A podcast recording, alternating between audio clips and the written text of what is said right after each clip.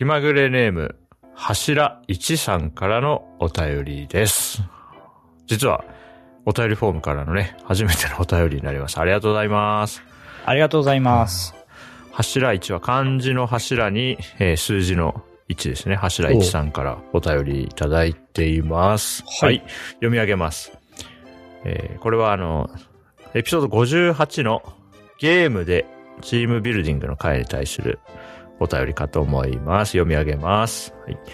対戦するゲームではなく、協力するゲームをうちの妻も好むので、家庭では主にオーバークック2をプレイしています。しかし自分がハイスコアを追ってしまいがちで、結局スポーツの記録会のような真剣な雰囲気になってしまいます。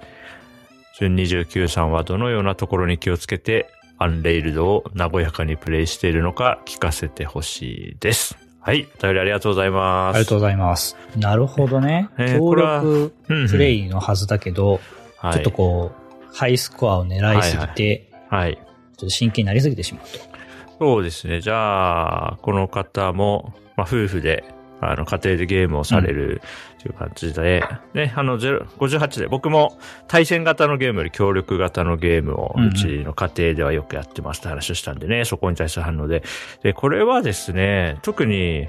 なんか工夫してることとかはあんまりなくて、へえ。僕が、なんか決められたルールにのっとって、なんか高いスコアを競うみたいなことを僕自身があんま好きじゃないので、あの、そういうモードにならないっていうだけですね。あ、どうですか高橋さんどうですか？なんかその、用意どんの競争とか、あの、みんなで同じ条件でスコアを競うとかって、うんうん結構そういうのに燃えるタイプと、そういうのとあんまりっていうタイプ結構分かれるかなと思うんですけど、高橋さんどうですか？まあ、そういうゲームするときは、割と頑張ろうかなって。まあ、思うことは多いですね。あんまりそういうのを最近やってないですけどね。なるほど。まあ僕は、まあ学校に通ってた時期もそうですし、今の会社でお仕事する時もそうですけど、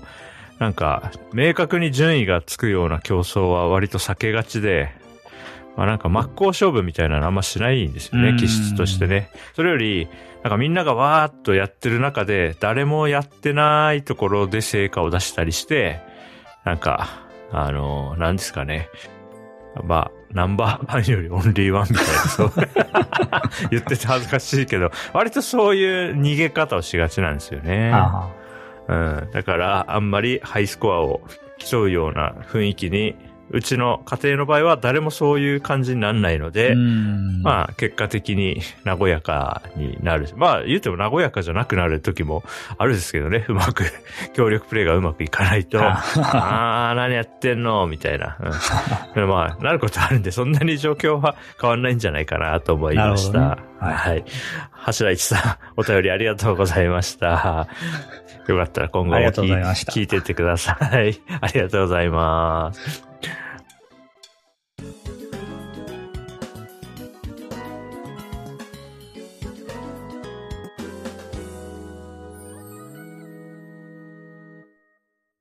まぐれ FM。はい。気まぐれ FM は、高石と準29が気まぐれに収録した雑談を配信するポッドキャストです。ご意見ご感想は、ハッシュタグ、気まぐれ FM、カタカナ8文字の気まぐれ FM か、今回の柱一さんのように、お便りフォームからもぜひぜひお寄せください。今回ちょっと気づくのね、遅れちゃったんですけれども、ごめんなさい。はい、今後、しっかりチェックするようにしますんでね、お便りぜひ送ってください。よろしくお願いしま。ますす。はい、今回エピソード64収録しています。1219です。高石です。こんにちは。こんにちは。はい。ゲームもね。あ、そういえば高橋さん、モンハンライズは引き続きやってんですか？ああ、そうですね。ちょっと頻度は落ちたんですけど、まあ、ある程度、やれることはだいぶやったので、頻度は落ちたけど、まあ、新しいそのアップデートとかがあったら、それをダウンロードして、ダウンロードコンテンツなんでダウンロードして、クエはい。ストをクリアしたりして遊んでますね。ああ、いいですね。結構やってる人たち楽しそうで、んちょっとやりたいなっていう気持ちちょっとメラメラっとするときはあるんでね。はい、いいですね。さて、そんな今回ゲームの話から始めましたけれども、今日はい僕が持ってきたトピックは、えーこちらです。インフォーマルな文章を書く楽しさ。お、これはですね、えっ、と、メッセージパッシングっていう、うん。なんて言うんですか、あれテキストサイト ?GitHub Pages で運用されているテキストサイトって言っていいのかわかんないけど、複数人で書いてるブログみたいな取り組みがあるんですよね。高橋さんもおそらく読まれてるかなと思そうですね。うんですけど。よよくはい。読みます。はい。面白い、なんか、あーなんだろうな、結構ベテランのソフトエンジニアの人たちが、なんか、テーマを毎回決めて、そのテーマについて一人一記事ずつ書くようなリレー、なんていうんですかね。なんていうの、こういうの。ブログリレー的な？うん。うん、ちょっと前で言うと。うん、例えば僕が、そうですね。うん。それは A について書いて、じゃあ、高橋さん、こう A についてどうですかみたいなのを回してるような感じ？そうですね。時系列になってて、話を出した人がまず書いて、うん。うん。うんで、まあ、次に書いた人、次に書く人はその前の記事とかうん、うん。のコンテキストも持ちつつ、うん自分の見解とかを書いて、うん。で、あとはまあその記事に対していろんな人がコメントをしてっていうコミュニケーションがなされている。うん。えー、これやっぱブログなのかな？なんですかね。そうそう。ブログっていうとやっぱ個人のブログみたいなところがあるし、まあグループ案になると、なんか、グループのものって感じしますけど、そのちょうど間ぐらいというか、個人個人が書いてるんだけど、でまあ、ゆるーく繋がってるね、面白いメッセージパッシング、話を振ったり振られたりという中で、えーインフ、今回は、えーインフォーマルな文章というか、ポ、ポエムと呼ばれるような文章について、まあ、えーいつものメンバーが書いてる中に、えーセカンドライフさんがはい。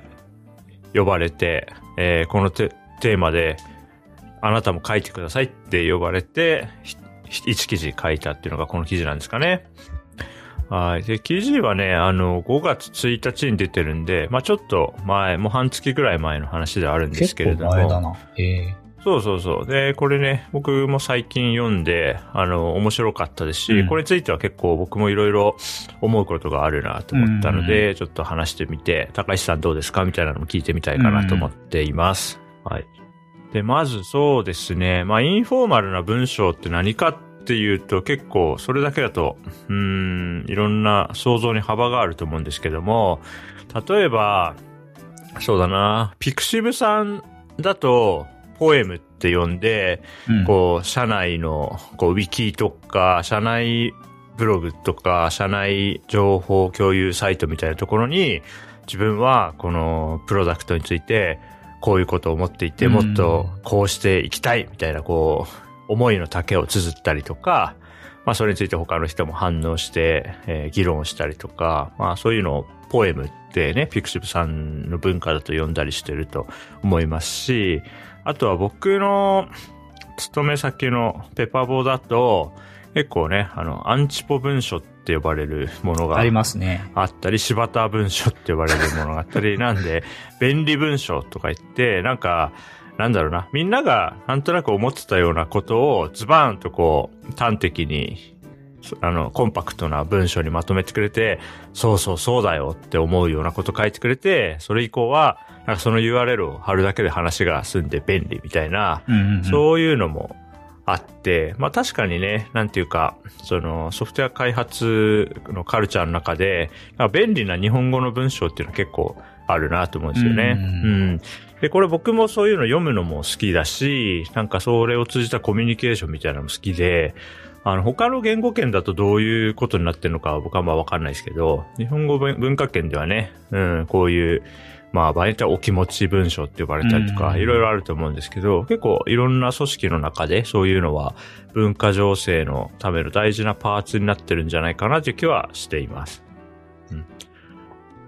なるほどね。うんポエム、インフォーマルな文章。うん。まあ、あのー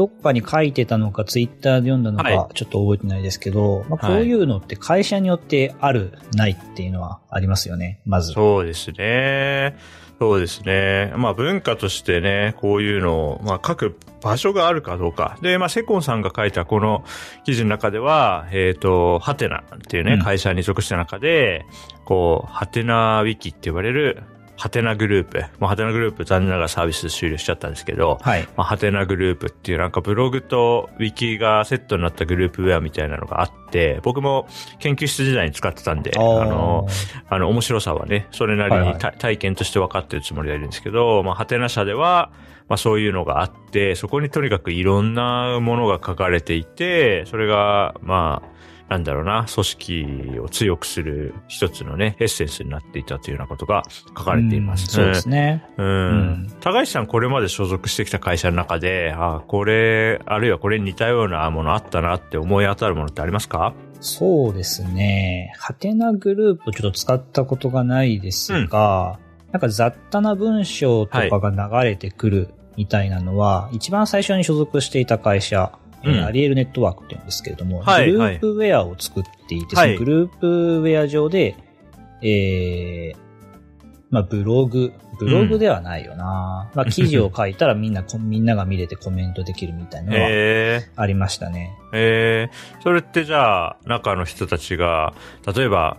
役員のような人とか、まあ、高橋さんのようなエンジニアとか、いろんな立場の人がいろいろ書くっていう場所だったんですか？そうですね。まあ、うん役員の人がどのくらい書いてたかちょっともう覚えてないですけれど、はいまあ、エンジニアに限らず、その社内に所属しているね、人事であるとか、まあそういうはいフロントオフィス、バックオフィス関わらず、はいはい。あとまあ仕事とか関わらず、もういろんなことが書かれてましたね。へえー、面白いですね。えーまあ、ドッグフードも兼ねていたので、積極的にそういうのを使うっていう文化はあったと思いますね。そっか。それはまあ、わかりやすいですよね。自分たちで作ってるから使うみたいなのは。うんそうですね。まあ、ハテナ社もハテナグループはそれでね、使って、使いにくいってなったら、じゃあこう変えようとかってや当然起きてたと思うんで、まあ、それはわかりやすいですよね。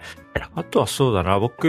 の今の勤め先のペッパーボーは、えーっと、今はもうなくなっちゃったんですけど、僕が入社した2015年だと、なんか社内の独自のグループウェアみたいなのが当時はまだあって、そこに、まあ、なんだろうな。だから、ミクシー的な SNS みたいなのはいはいを想像してもらえばよくって、そうすると、日記っていうんですかね。とにかく日付にぶら下がってなんかを文章を投稿できる機能があったんで、そこにみんな、えー、業務終わり日報を書くっていう文化があったんですよ。なんで、日報の新着のビューを見ると、本当に社内の全員のがこう新着順でこう流れてくるから、それを通じて、あの人最近こんなことやってんだな、こんなこと考えてんだなっていうのが、こう、ゆるーく共有されてて、あれはすごい良かったっていう人は多いんですよねう。んうんうん。うん。それね、僕が入社したタイミングでも使われなくなっていて、はいはいはい。だからそっか、見たことないのか。いや、えっとね、見たことは まだその時ログインはできたんですけど、もうほぼ使われなくなってて、で、その後、えー消えてしまい、たまに URL でね、その、する古いシステムが、あの、これ、ここに書いてあるやつ読めねえよ、みたいなのがありましたね。あるある。あのね、動かすのやめちゃった社内ツールってデッドリンクにななりますよね。そううん。なんで、ペーパーボーだと、それ、それまでは日報文化があったんだけど、そこで一旦日報文化って途絶えてて、うん。うん、その後数年の時を経て、まあなんかいろんな形で日報とか、まああるいは分法とか週報とか、うんいろんなこう時間の単位で何かを書いて記録するっていうのは、またちょっと、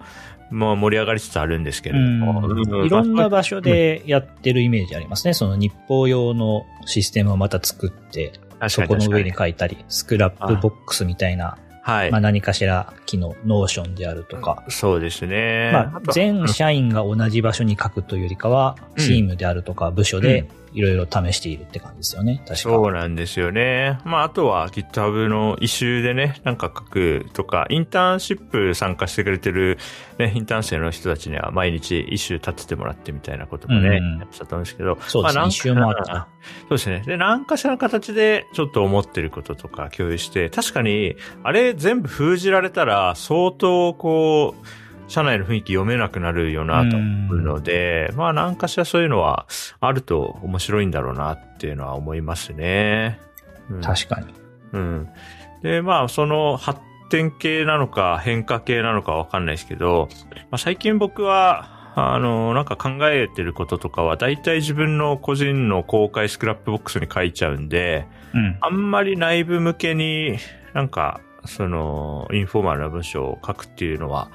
まあなんか書くなら全世界公開で書こうって、なるべくそうしようと思ってるんで、割と最近はそっちに振ってるんですけども、はいはい。まあ、あの、本当にこう、まあ、社内の人にしか通じない話とか、まあ、あるいは、えーまだ外に出せない情報とかは、当然社内に書くんで、まあ、言うても、実は昨日、昨日収録日の前日ですね。はい。あの、今後自分がこういうことをやっていきたいっていうやっていき文章を書いて、部署の人に叩きつけたりもしてたんで、おう。ん。ーまあ大事だなと思うのと、まあ僕に関してはそれ出したことで、さ、あの、なんか、なので自分はこういうことをこれからやっていきたい、今こう、こういうのこういう問題を解決したいと思っているので、えーこう、こういうことに当てはまる人はぜひ気軽に声をかけてくださいねっていうのを書いたところ、早速何名かからね、あの、相談したいですって、ちょっとえー。カレンダーに予定入れさせてもらいますみたいなのが来たんで、うんうんうん。まあそういう意味では、まあ単なるポエムというか読んでいい気分になるというよりは、もうちょっと実務上のメリットがあるものとしてうん。書きましたね。昨日公開したやつは。なんかでもそれはややフォーマルな文章に近い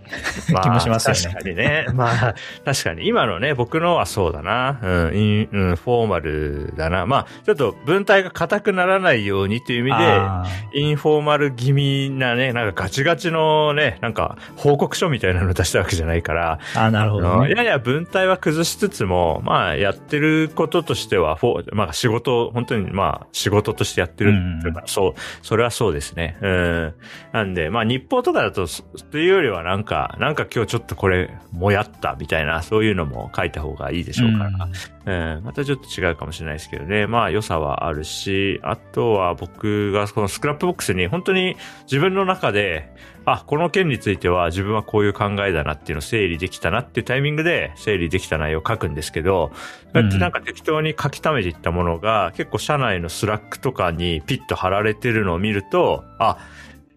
しめしめというか、書いてよかったなというか、ああ、やっぱりこういうのって、なんかい URL を発行していくのはすごい大事だなっていうのは思いますね。うん。なんか、じゃないと、今だと、まあ、えっ、と、僕がいるような業界だとね、えー、大体テキストチャットのツールを導入してる企業多いと思うんですけども、スラックとかチームスとかね。ねで、そこでなんか何回も同じこと書いたり説明したり、こう、表明したりしてると、まあ、非効、単純非効率なんで、うんまあ、どっかにまとめて、一回は一生懸命書くけど、次からは、あ自分の考えはこうですとか、それについては過去にこういう話がありましたみたいになるのはうんいいですよね。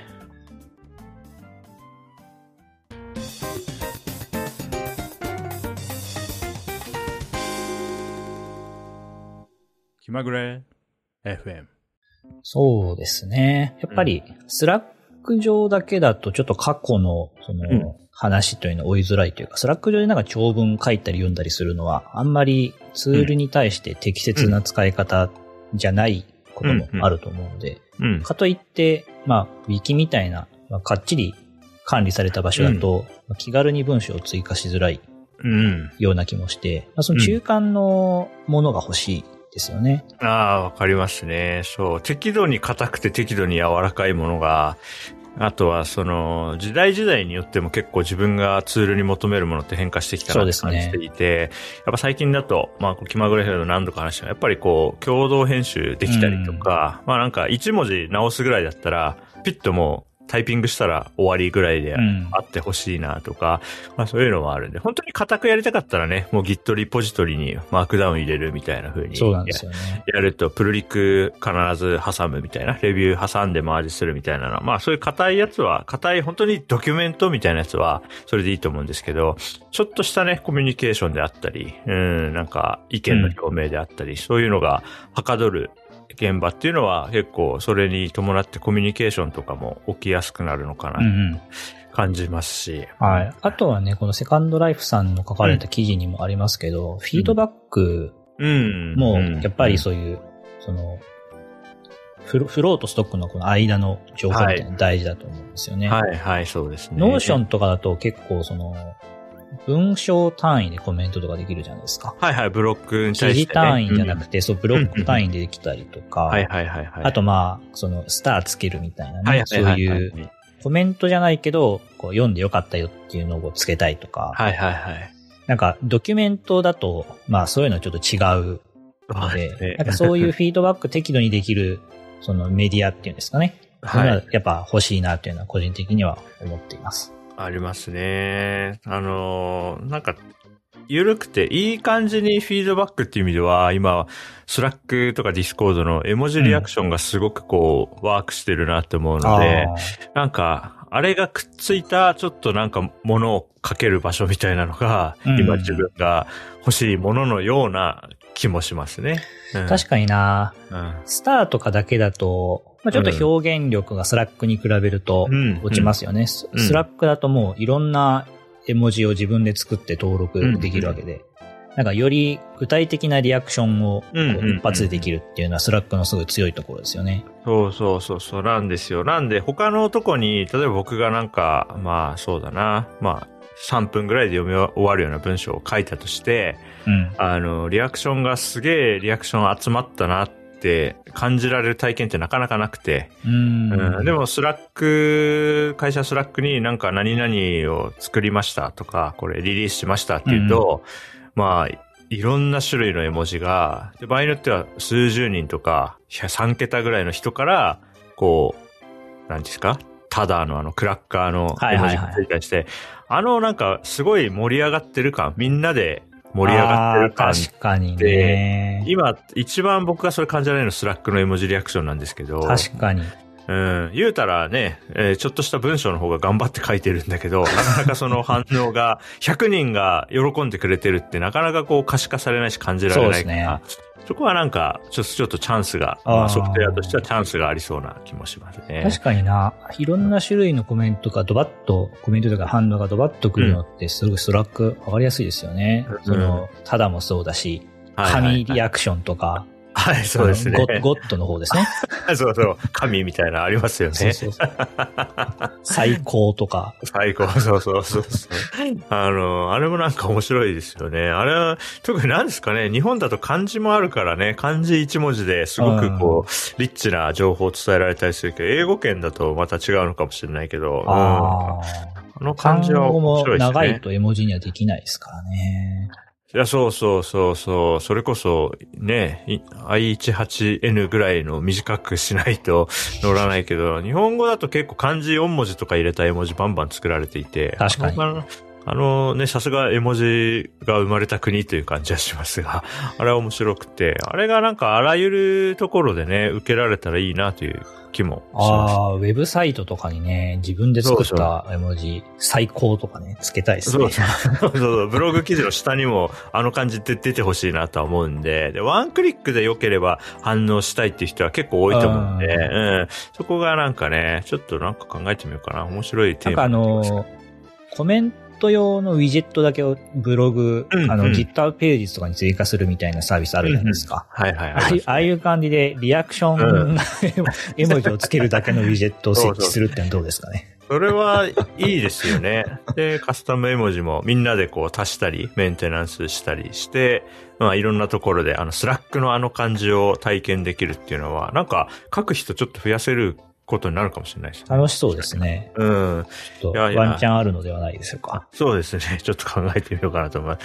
ます。はい。こんなところかな。はい。はい、今日は、もともとインフォーマルな文章を書く楽しさというから始まりした始まりましたけれども、まあなんか書いたからにはね、フィードバック欲しいっていうのも本当にその通りで、うん、うんなんで、そういうのも通じて書いて、こう反応が来てって、そういうサイクルを繰り返すことでね、いろんな文化が生まれたり、そこから新しいものが生まれたりってあると思いますし、まあそういう、あとインフォーマルっていう意味では、えー、最近だとこの気まぐれ FM なんかも僕にとってはそうですね、まさにこう雑談というか、まあ、今回だってこれについて話そうと思うっていうのは高橋さん時代に、じゃあの事前に伝えてましたけども、そこから転がってね、絵文字リアクションの話で盛り上がってる。いいですね。あたりはすごくこう、かしこまらずに話せているんで、確かに。まあ、うん、ポッドキャストっていうのは本当にインフォーマルな何かこう、コミュニケーションを楽しむ場所として、自分にとっても